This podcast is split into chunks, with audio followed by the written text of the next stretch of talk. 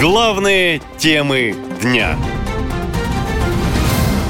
Что происходит во Владивостоке? Владимир Путин сделал неожиданное заявление. Президент России выступил на восьмом Восточном экономическом форуме во Владивостоке. Речь Владимира Путина в общей сложности длилась около трех часов. Темы были разные. Говорил он и об уехавших бизнесменах, и об эмиграции деятелей культуры, о мобилизации. Не обошлось без экскурса в историю и положительной статистики об экономическом росте страны. Бизнесу президент посоветовал вкладываться в Россию. Нам нужно как-то вот с бизнесом договориться. Они должны понимать и исходить из того, что здесь надежнее работает. Поэтому не надо наступать, не надо наступать на одни и те же грабли.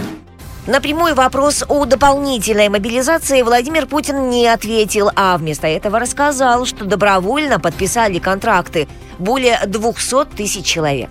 300 тысяч человек мы призвали. Значит, сейчас, сейчас э, у нас вот за последние 6-7 месяцев добровольно подписывают, подписали уже контракты на службу в вооруженных силах и в добровольческих подразделениях 270 тысяч человек.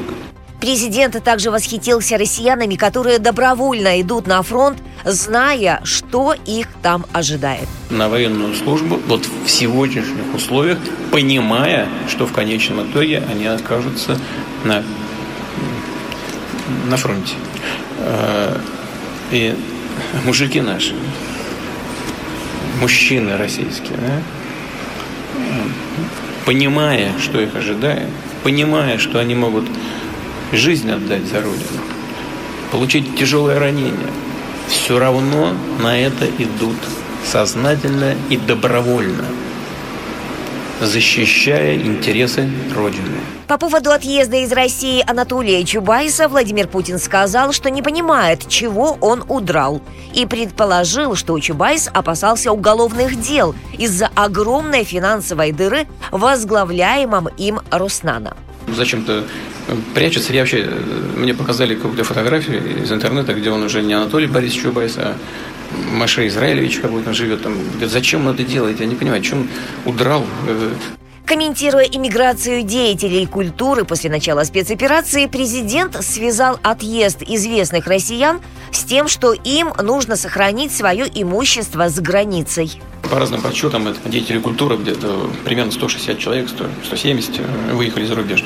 Э, они не согласны с политикой российского государства.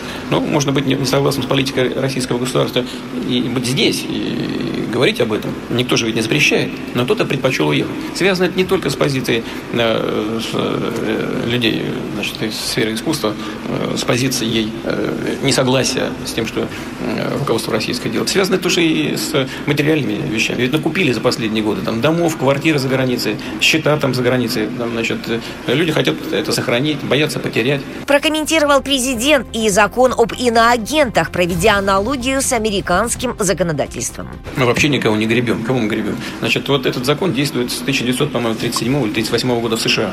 Это почти калька. Только он гораздо более либеральный, но мы же постоянно об этом говорим. А вот на вопрос модератора форума, будет ли Владимир Путин выдвигаться на предстоящих выборах президента, ответа не было.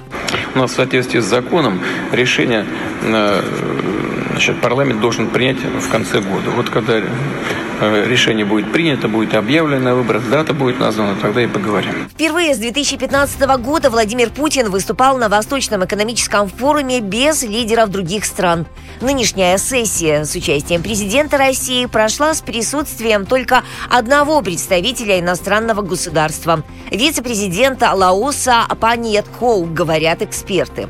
И отмечают, что это свидетельство усиливающейся международной изоляции России – Наша лента.